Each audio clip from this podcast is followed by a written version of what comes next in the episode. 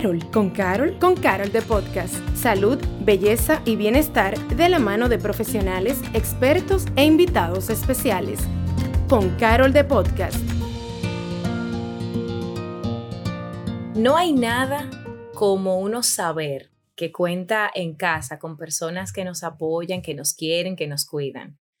Por supuesto que siempre se habla del rol de la madre, de lo que la madre significa en la vida de las personas. Pero ¿qué tal con los padres? ¿Qué tal con esa figura que no solo es relevante, importante, sino que en muchos casos puede ser la más importante dependiendo de cómo sea la vida de la persona en cuestión? Bueno, pues yo hoy me siento muy agradecida con la vida que me permite entrevistar y compartir en Con Carol de Podcast a una persona que su rol de padre lo distingue. Es alguien que tiene mucho que contar, mucho que compartir y que nosotros aquí queremos compartir contigo su historia y todo lo que rodea a este fantástico rol y cómo él lo va llevando.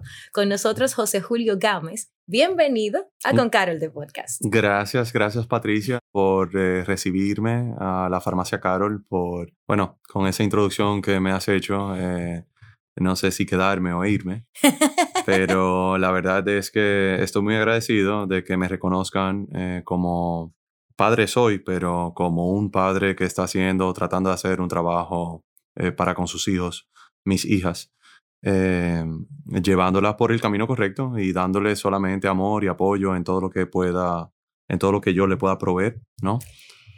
Entonces, ya que mencionas a tus hijas, y obviamente estamos aquí para conocer, empecemos por ahí. Háblame de Ella y Estela. Ella y Estela. Ella y Estela, eh, nuestras princesas, eh, con quien procreé con eh, mi querida esposa Helen Blandino. Eh, para mí, tú sabes, Patricia, que mis votos de boda era agradeciéndole a Helen. En cada oración que yo, la, que yo hacía, la terminaba agradeciéndole a Helen. Le decía gracias por elegirme a mí.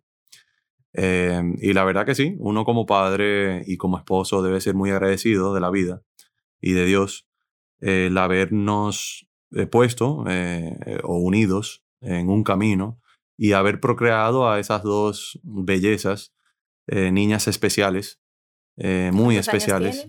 Ella cumple, como te comentaba, detrás de micrófono, ella, ella cumple nueve años el mes que viene, nació un 9 de agosto.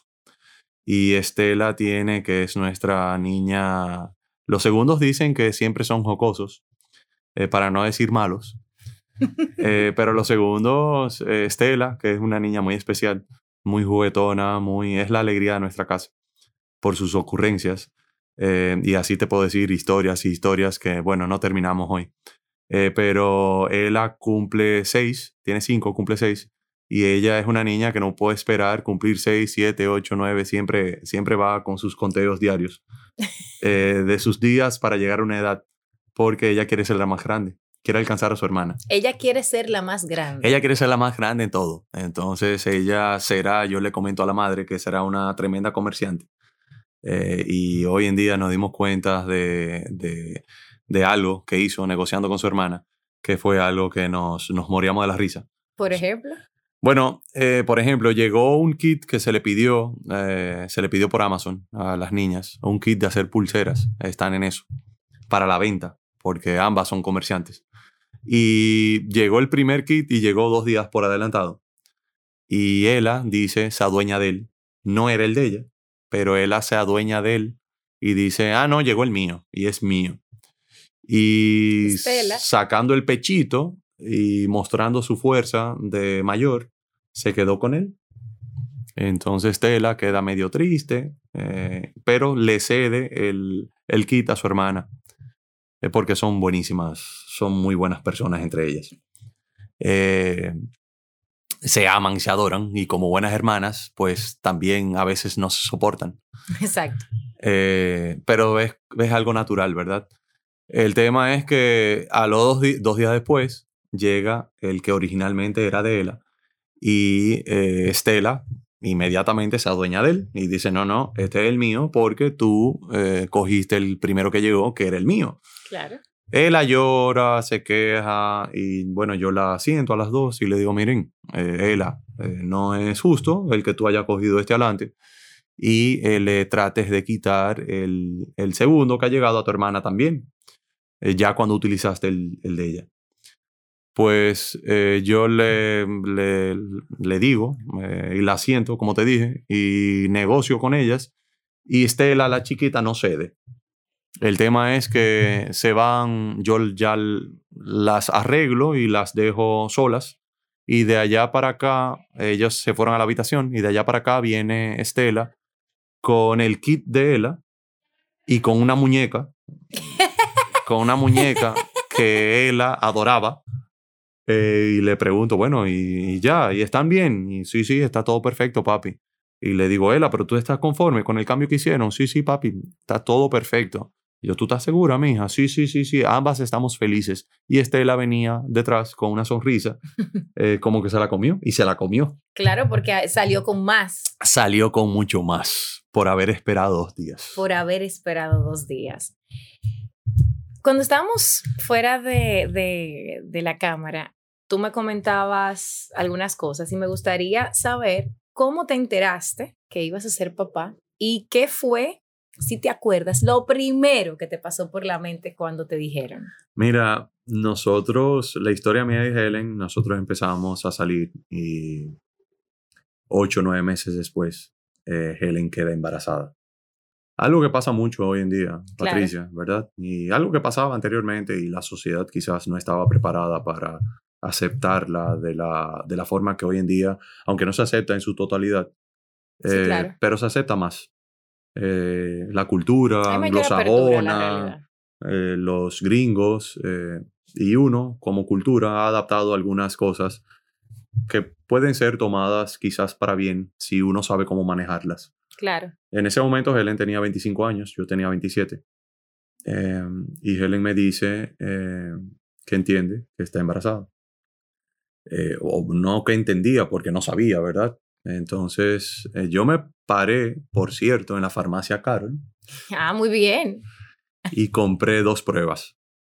Hicimos las dos pruebas y esto, le estoy compartiendo intimidades, como le dije a Patricia, eh, porque Patricia medio se ha adueñado de no solamente la historia, pero de un pedacito pequeñito de mi lateral izquierdo del corazón en 30 minutos de haberle conocido. Pero me recibieron con mucho cariño y amor. El tema es que eh, nos enteramos haciendo nuestras dos pruebas. Helen empezó a llorar, yo la abracé, le dije que todo iba a estar bien. Y pues eso hace 10 años. Eh, y la verdad es que, como te comentaba ahorita, quizás ha sido la mejor decisión de nuestras vidas el, el unirnos para ser padres. Y hoy somos padres felices de esas dos princesas que nos acompañan en nuestro recorrido de la vida. Tú sabes que tú eres hombre y te tocó, por lo menos a, hasta el momento, llevas dos niñas. Sí. ¿Qué es lo más retador como papá de criar dos niñas? Te puedo responder de dos formas. Eh, puedo tratar de ser correcto delante del micrófono. eh, Vamos a ver. Comunicar algo diplomático Exacto. y correcto. Eh, y también puedo cerrar el micrófono y compartir con Edgar, que me va a entender. Eh, lo que es recibir. Vivir con tres mujeres. Al vivir final. con tres mujeres, pero tengo un buen amigo que con mi hija eh, jocosamente estamos relajando. Y él me dice, él me comenta, tú sabes lo peor eh, para nosotros. Él también es padre de una niña. Su primer hijo fue una niña. Hija, hijo.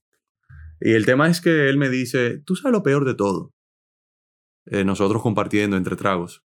Me dice, sabes lo peor de todo. José Julio, JJ, todo el mundo me dice JJ.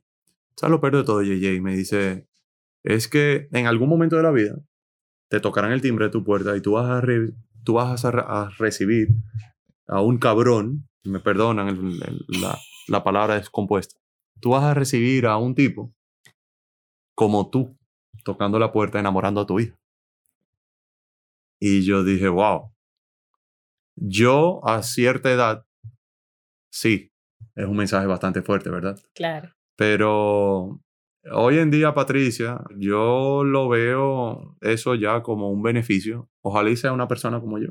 Amén. Estoy viviendo, yo estoy criando a mis hijas de la manera en que ellas no van a, no van a tener que conformarse con cualquier persona. Entonces, el reto más grande, aparte de educar, que educar hoy en día es muy difícil por cómo va la sociedad, lo rápido que va el mundo, eh, es un reto. Es un reto. Las cosas que uno tiene que enfrentar el día a día. Eh, mucho más difícil que era para cuando los padres nuestros eh, estaban, estaban educando, ¿verdad? Criando. Criar es un deporte. O sea, criar es Exacto. un. Criar es un verbo. Es, es, y es un reto con muchos retitos que tienen muchos más retitos sí. y se ramifican. Y se ramifican y paren. y la verdad es que es, es difícil, pero uno debe tomarlo con alegría, uno debe tomarlo con, con bastante armonía, uno debe tener mucha paciencia. Sobre eh, todo paciencia. Lo que pasa es que a uno no le entregan el saco de paciencia que le corresponde en el, cuando, Y poca gente lo aprende porque se lo enseñaron. Eh, eso hay, que... hay muchos libros, muy poca gente va y consulta los libros. Es algo que viene natural es algo que viene natural, ya propio de la educación que tú has recibido en, tu, en tu familia, la formación que tú hayas tenido en tu casa. Lo que decían nuestros padres de que la educación sale de casa eh, es algo que uno debe tener detrás de su consciente porque es así.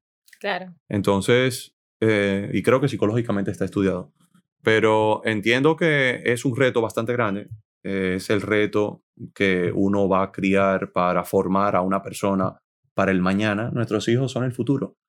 Eh, serán nuestros próximos presidentes, serán nuestros próximos congresistas, eh, serán futuros eh, astronautas. y son nuestro reto como padres hoy en día es lidiar con aterrizarlas, no malcriar, criar de cierta manera de que sean personas para el bien y centradas y fundamentadas quizás en Dios, Amén. ¿verdad? Como centro de la familia, como centro de ellas.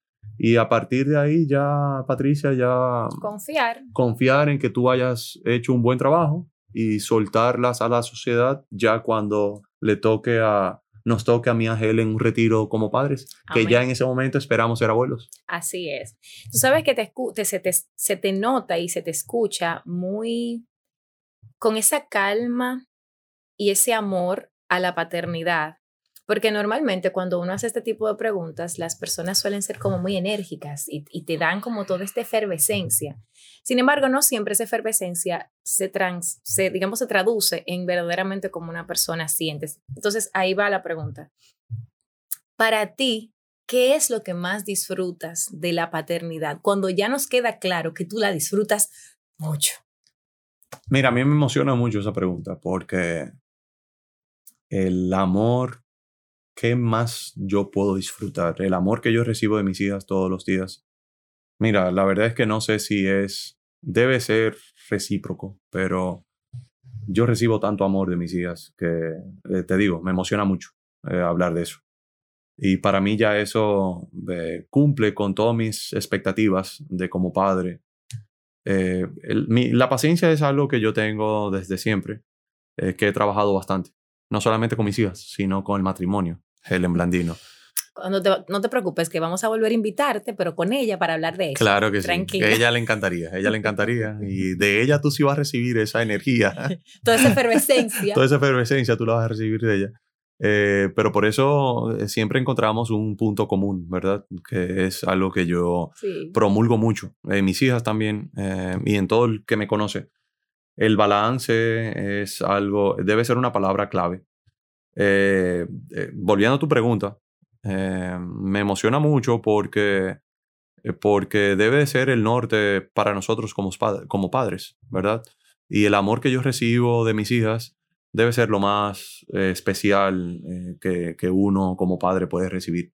Eh, mucho amor, mucho respeto de parte de ellas hacia mí. Ellas, yo no tengo que regañarlas, ellas yo la miro y ya entienden. De su madre sí a veces tiene que regañarlas. Pero sí, yo la verdad es que, bueno, yo no puedo hablar por Helen, pero en mi casa pasa una situación similar, pero en mi caso yo tengo un varón de siete años, entonces eh, yo soy como la más, eh, no voy a decir complaciente, pero soy la menos dura.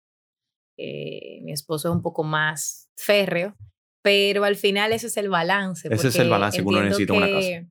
Entiendo que si, la, si ambas partes son duras o si ambas partes son blandas, entonces tenemos personas que no, que no experimentan correctamente. Ese balance del cual hablaba. Ese balance del cual hablábamos. Que, que no siempre, y yo quiero aquí hacer un aclarando, porque no es que el balance nunca es perfecto. Algunas veces se va a inclinar un poco para este lado y otro para acá, porque la vida no es balanceada, la vida es armónica cuando estamos en nuestro mejor momento. Sí. Pero se busca el balance para generar esa armonía. ¿verdad? Correcto. Antes de que sigamos, yo tengo que hacer un gran paréntesis. Cuéntame el cuento de Jordan. Porque yo quiero que me lo cuenten para yo estar clara, porque yo lo he visto, lo he oído, pero lo quiero como ahí, como... El cuento de Jordan es un cuento eh, eh, muy... Conocido para muchos, pero... Conocido para muchos. Lo queremos aquí. Es muy dinámico porque el... Y lo voy a hacer corto, puede ser muy largo. es que una amiga que vive allá, una muy buena amiga nuestra, que nosotros regularmente visitamos, eh, vamos dos o tres veces al mes eh, y estamos con ellos. Eh, viven en el este, en Capcana. Y ella es quien alerta a todo el mundo, a través de un video de ella, es que todo el mundo se alerta de que Jordan está aquí. Yo soy fanático. Fanático de que... Fanático. Fanático de que para mí está Jesús de Nazaret, mis padres y Jordan. Así, en ese nivel. En ese nivel. Ok. Entonces, eh, yo le digo, mira, ese video salió a las redes sociales tarde en la noche y yo le dije, mira, nosotros no teníamos planes de ir. Y le dije a Ellen, arrancamos para allá mañana. Pero eso no te garantiza, José Julio, que tú lo vas a ver. Bueno, no, pero, pero muero en el intento. Exacto, hay que probar. Efectivamente, salimos tempranito en la mañana.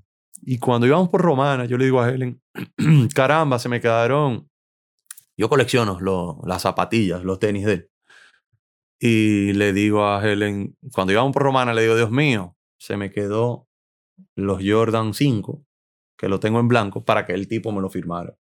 Helen se ríe, me relaja y me dice, bueno, bueno, vuelvo y te digo, quizás tú no lo vayas a ver. El tema es que llegamos y ya habíamos ubicado el muelle donde estaba aparcado su, su bote de pesca. Y yo me eché Patricia ahí el día. Me eché el día ahí. Eh, tengo un amigo igual de fanático y él me acompañó en toda la travesía. El tema es que 6 de la tarde vemos, vemos que, el, que el bote de su majestad está... Su majestad es el apodo que le acompaña en el baloncesto. Eh, no es que tampoco yo piense que es, Tranquilo, que es monarca, pero bueno. el tema es que vemos el bote entrando y él, Patricia, duró ahí dentro del bote, había muy poca gente. Tan poca gente que él hizo un tiempito para ver si se despejaba más el área. Y al final quedamos tres, cuatro personas. Eh, Ella, mi hija mayor, siempre estuvo acompañándome. Ella es muy mía. Estela es muy mía. Ambas son muy mías. Ok, lo entendimos. Pobre Helen. Eh, pobre Helen. El tema es que, y, y, nosotros, yo trato de no relajarla mucho con el tema porque es un tema obviamente sensible. Es uno como, madre. es como ese, ese video que anda en redes sociales, que si pones la muchachita y los dos se mandan, tú sabes que las dos se van a ir atrás de Bueno, nosotros hicimos el ejercicio y tú te mueres de la risa. En mi casa es al revés, en mi casa soy yo. o sea, sin lugar a dudas. Pero oye, continúa. Oye, oye, eso es. El tema es que eh, él deja como que se despeje el área, él dentro de su bote con su familia. Yo no me iba a mover de ahí, Patricia. Y el tema es, ni mi amigo, él siempre estuvo acompañándome. Teníamos un balón que lo había tomado de mi sobrino, de mis amigos que viven allá, eh, que son como hermanos. Y yo tenía un balón que lo cogí desde tempranito de la mañana, Patricia, me lo puse aquí claro, debajo. Porque no pudiste llevarte los tenis. No me llevé los tenis. Bueno, me voy a llevar un balón por lo menos. Entro a la habitación a saludar a mis sobrinos y veo que hay un balón en la esquina de la habitación y yo... Le digo, préstamelo. Préstame el balón, me lo pongo debajo del brazo y anduve con mi balón sentadito esperando a que llegara. Llegó, él esperó que se despejara bastante el área, que al final quedábamos tres, cuatro familias, personas ahí. De momento, él sale y ya yo tenía mi, mi argumentos y mi chip hecho. De cómo tú le vas a de hacer para- cómo yo iba a hacer para, que él te firmara ese asunto. para impresionarlo a que él se diera a conversar con nosotros. Y así fue. Ya yo sabía cómo, dónde yo conozco los, el tendón de Aquiles del tipo. Eh, y me acerqué y le hice una pregunta. Y él levantó la cabeza, abrió los ojos en grande, sonrió. Y yo, como, como vi que una de sus pasiones es la pesca, yo la carnada mía fue Ela. Entonces yo tomé a Ela en los brazos, le di a Ela el balón y le dije, eh, can you please sign a ball to my daughter? ¿Le puedes firmar el balón a mi, a mi hija? Y mi hija le puso el balón ahí. Porque, mi hija mi estaba amor, anonadada. Porque, mi amor, o sea, estamos hablando de que la muchachita está entrenada también. Ella Está supo qué hacer. totalmente O sea, entrenada. Ella supo qué hacer inmediatamente. Y yo creo que fue más viral el hecho de que después de. eh, yo estaba agotadísimo y me quedo en la casa. Y Helen sale a pasear con, con las niñas. Y la, la reconocían a ella. Y Stella, la pequeña, que no quiso quedarse porque no le impresiona nada. Stella dice, mami, le pregunta, mami, ¿y es verdad que papi y tú conocieron a Michael Jackson? y ese video fue, fue mucho más viral que todo. La gente se moría de la risa con Stella. Stella es ese tipo de personaje, ese tipo de persona.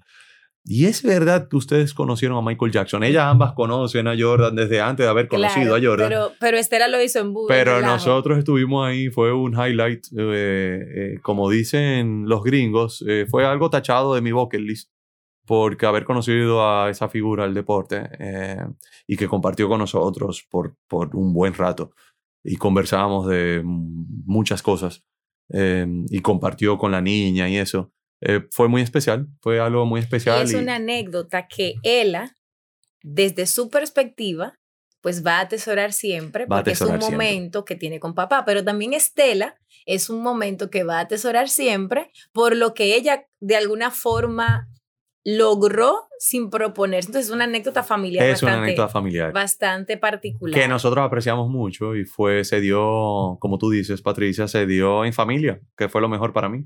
Sí, y tú sabes que lo que me lleva a hacer una pregunta que puede ser un poco retadora contestar, aún así entiendo prudente hacerlo. Estamos viviendo en el momento de quizás mayor inclusión de la historia, donde eh, sin ánimos de irme para un lado ni para el otro, porque yo respeto toda opinión al respecto, pero entiendo que cada vez a los padres nos toca más de cerca tomar decisiones de cómo vamos a orientar la visión que nuestros hijos van a tener a futuro. No la podemos controlar, pero por lo menos establecemos un punto de vista y ese punto de vista es el que nuestros hijos tienen como base para cuando tomen sus decisiones en lo adelante. Habiendo dicho eso, ¿cuál es tu postura? O sea, sin Mira, mi postura y yo te demasiado. respondo, eh, como te dije anteriormente, nosotros eh, tenemos eh, como centro de nuestra casa a Dios Amén. y sus valores. Eh, yo ando con una pulserita, que no sé, Patricia, si tú te acuerdas yo- de ella. Dice WWJD. What would Jesus do? Aunque quizás eh, eh, no esté de acuerdo en, en el principio de que las parejas deben de ser heterosexuales, o es el principio que yo entiendo que nos han enseñado que nos han enseñado y siempre. que los que hemos Yo no es- estudiado la Biblia, yo- eso es lo que hemos aprendido. Yo no estoy de- en contra de, Exacto, yo lo acepto. exactamente. Tenemos muchísimos, muchas amistades, eh, el cual comparten eh, de otra manera, eh, que son homosexuales, y nosotros lo abrazamos, lo queremos, los aceptamos. Claro. Eh, esa es la base que nuestras hijas van a tener. Entiendo que por la crianza y el amor que ven de sus, de sus padres, ellas tendrán ese, esa base siempre. La base de que mamá y papá y de que nosotros eh, nos amamos, eh, pero que también amamos a los demás. No importa qué color, qué raza, Amén. qué sexo, qué elección tengan en cuanto a- al amor o a la pareja. Amor es amor. Es una frase que, que más que nada, hoy en día, está muy en boga. eh, y nosotros somos fieles creyentes de eso. Amor es amor. Amén. Amor es amor. Eh, pero obviamente ya eh, la base nuestra de nuestra familia es mamá y papá y nosotros proponemos eso en, en las vidas de nuestras hijas, proponemos eso y es lo que ellos, ellas ven. Nosotros no le, va- no le vamos a forzar a nada, como tú bien decías. Eh, nosotros no le vamos a inculcar incorrectamente un pensamiento, eh, sino de que los principios más que nada eh, lo van a ver. Yo tengo una frase que utilizo mucho, Helen la mencionó ayer, es que el movimiento, mi padre decía, me lo decía siempre, el movimiento se prueba andando, Patricia. Entonces, si el movimiento se prueba andando, son los hechos. La boca lo dice todo, ¿verdad? Exactamente. La boca lo dice todo. Aquí nos podemos sentar y, y decir lo que queramos decir. Por supuesto. Yo no hubiese aceptado venir aquí, eh, ya que lo conozco, eh, si no es para decir el- lo que yo siento y sin, sin que yo no pueda ser yo, ¿verdad? por supuesto. Conversábamos anteriormente de que eh, eso, esas guías para un podcast, eh, para una entrevista, eh, no soy creyente de, de esas cosas. Y qué bueno que, aunque tengamos una guía, pues podamos, Patricia puede ser Patricia y. José Julio puede ser José Julio. Eh, y compartamos con mucho respeto, armonía y amor lo que pensamos ambos. Y yo creo que eso es valioso, la posibilidad de uno tener unos márgenes a los que referirnos, pero la posibilidad de poder salirnos de esos márgenes a nuestra conciencia. Eh, porque al final del día, más allá de la inclusión, ya hablando en sentido general, cuando se trata de la vida, si nos hubiésemos llevado también, para, para poner como todo en contexto, si nos hubiésemos llevado de lo que decía el antiguo Egipto, de que, o de repente lo que se leía en, las, en, en- en los artes de, de las cavernas y todo lo demás, pues probablemente si nos hubiésemos quedado en esos márgenes, todavía estaríamos en eso. Entonces, 100%. hay que darse la oportunidad de cada quien tomar una decisión y una postura. Están los márgenes que son valiosos porque es la estructura que tenemos y que recibimos y que los que somos padres hemos tenido que recurrir para poder generar una, una estructura para nuestros hijos, porque un hijo sin estructura entonces se vuelve un salvaje. La inclusión es una realidad, es una realidad que uno debe aceptar eh, con mucho amor, eh, que uno debe aceptar, eh, sobre todo con eso, con amor, con mucho respeto. Yo más bien que aceptar para no tergi- para que la gente no vaya a tergiversar el punto, es más bien hay que darle la oportunidad al otro de que decida de la misma forma en la que uno decide. en la que uno O sea, decide. yo creo que el gran tema aquí siempre, y esa es mi postura muy personal, es yo elijo en mi casa cómo yo quiero que las cosas sean, respetando al otro. Lo que yo no le permito a nadie, y supongo que es la misma postura que quizás compartimos ambos, es que otra persona me quiera imponer entren, entren a tu casa a, a decirme cómo yo debo jamás. hacer, criar. Pero por eso ustedes son una familia y, y nosotros somos una familia. Exacto. El tratar de impulsar, que es lo que tú dices, motivar a otros seres humanos a algo, eh, Se hace desde el ejemplo. sea para bien o sea para mal. Exacto. Ok, no es, es, es algo muy eh, meticuloso, pero es algo muy... eh, eh, hay que tener mucha cuenta en cómo uno lo hace, ¿verdad? Y yo pienso que es más bien un tema de que yo puedo tener una opinión de las cosas, pero las opiniones, estamos en un tiempo donde las opiniones deben ser solicitadas primero para ser respetadas. Y respetadas. y luego tú debes respetar la opinión del Totalmente. otro. Y de la misma forma, de la misma forma, no, o sea, si vas a permitir que alguien te dé una opinión, pues recibirla. Recibirla. Pero no necesariamente eso es ley tampoco que recibirla y respetarla. Y pero, respetarla. pero tú tienes tu estructura, Y- y tú tienes tienes, tu tu, formación y tienes tu decisión al final del Así día. es. Team Girl o en algún momento te gustaría un varoncito. Tú sabes que es un tema que, Que se debate que se debate mucho en la casa. conmigo y con Helen eh, y con nuestros amigos más cercanos. Eh, es, no te digo que, mira, Stella estaba supuesto, eh, según todos los juegos. eh, Que si la barriga, que si... no quiero este. utilizar campesinos, juegos campesinos. Claro, pero esa, eso de que la barriga es cuadrada, que si el tipo de mal Pero de es nuestro, fol- de nuestro folclore, sí. Que la barriga está de esta manera. Exacto. Que si la cuchara o el tenedor. Que si, Patricia, nosotros hicimos 10 juegos o más. Y en 9 eran de que era varón. Eran varón.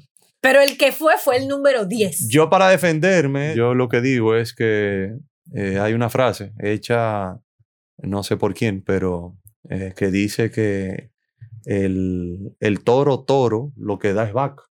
Amén. Entonces, algo tengo, de alguna forma tengo que defenderme Claro. para que no me llamen eh, chancletero, ¿verdad? Pero bueno, yo soy un feliz chancletero que sí en algún momento eh, cercano, porque nos vamos poniendo más, nos vamos poniendo mayores y la espalda no es la misma, eh, eh, sería un proyecto hermoso para nosotros tener un varoncito y para las niñas también tener un hermanito. De no, de no tenerlo, nosotros estamos muy agradecidos de Dios de tener a nuestras dos niñas. Si llega otra niña, pues una tercera niña. Y Ya le tenemos nombre a la niña, al varón no le tenemos nombre. O sea no, que porque imagínate, entonces ustedes tienen Ela y Estela, Antonella o un nombre así, No. funciona. no te voy a decir el nombre, pero, Pero- tenemos el nombre ya. Pero te el varón- quisiera decir el nombre. No, pero el varón sería fuerte, Elo. Entonces te- Elo, Sería Elo. Ela. Estela, Elo. estaría, estaría complicado ¿no? Estaría complicado. para conseguir ese, ese juego. Casi terminando, importante saber a tu edad actual, no hay que, ya la gente puede calcular igual, pero a tu edad actual, si te dieran la oportunidad de ir a hablar con el JJ de hace nueve años, en el momento donde te enteras, ¿qué consejo le darías a ese JJ? Dios mío. Qué pregunta. Tú sabes, Patricia, que cuando nos enteramos, yo, algo que mis amigos se recuerdan, yo reuní a mis amigos en mi casa y les dije, señores, JJ está embarazado. Recibí mucho apoyo, recibí algo de críticas, Por claro, pero por supuesto, eso es parte. eh, y recibí mucha ayuda. Tú sabes que si yo pudiera ir y, y volver atrás a nueve años y medio, diez años atrás, y aconsejar a JJ, eh, fue un consejo que mi madre me dio. Eh, y gracias a Dios lo recibí en ese momento de mi madre. Mi padre acaba de fallecer en ese momento. Eh, Solamente. Gracias. Tenía poco que había fallecido, que también es algo que me, me emociona mucho. Eh, y mi madre me dijo, bueno, mijo, eh, nada, tener tu familia, echar hacia adelante, eh, confiar en Dios y hacer el trabajo que tus padres hicieron contigo. Amén. Y eso he tratado, Patricia. Eh, me he agarrado de esos principios, principios que ambos valoramos mucho Así por las cosas que tú me, me has compartido y que yo también valoro mucho. Y teniendo eso y centrándose uno eh, en su familia, no buscando eh, otras distracciones en la vida, de trabajo, de vida, de, de cualquier cosa que te distraiga de tu familia. Eh, uno concentrarse en su familia, centrarse mucho, es algo que o te hace, Patricia, o te rompe. Así es. Entonces, tú eliges.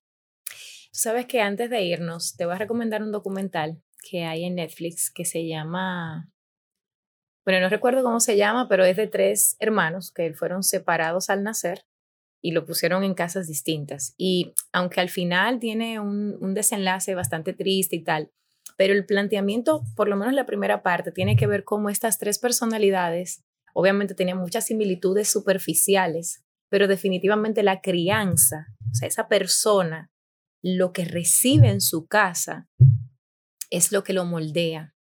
No necesariamente lo que hará que esa persona tome las mejores decisiones, pero definitivamente lo moldea. Lo recomiendo no tanto por la parte ética que luego se plantea, sino por, por eso que uno a veces se pregunta, ¿qué pasaría si este niño lo hubiésemos colocado allí o allí o allí? Y aquí estamos hablando de tres niños que fueron separados y que los colocaron en una familia acomodada, una familia media y una familia pobre.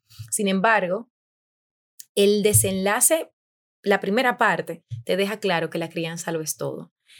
Definitivamente, y ya para, para dejarte ir, porque creo que, que hemos abarcado, creo que todo. Me puedo quedar aquí con ustedes todo el día. Amén. Pero Gracias, gracias por recibirme.